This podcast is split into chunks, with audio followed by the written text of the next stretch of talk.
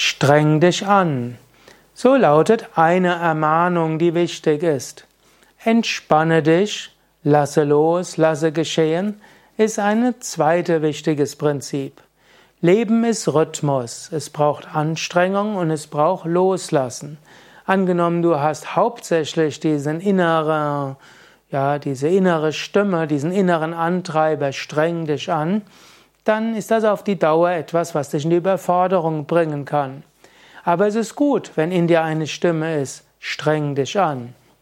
Wenn du morgens etwas gemütlich bist und irgendwo denkst, ich will länger schlafen, dann ist es gut zu sagen, wach auf, stehe auf.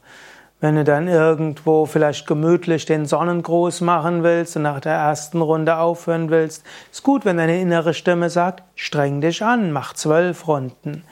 Oder wenn du überlegst, ob du mit dem Auto zur Arbeit fahren willst oder mit dem Fahrrad, ist gut, wenn du innerlich hörst, streng dich an.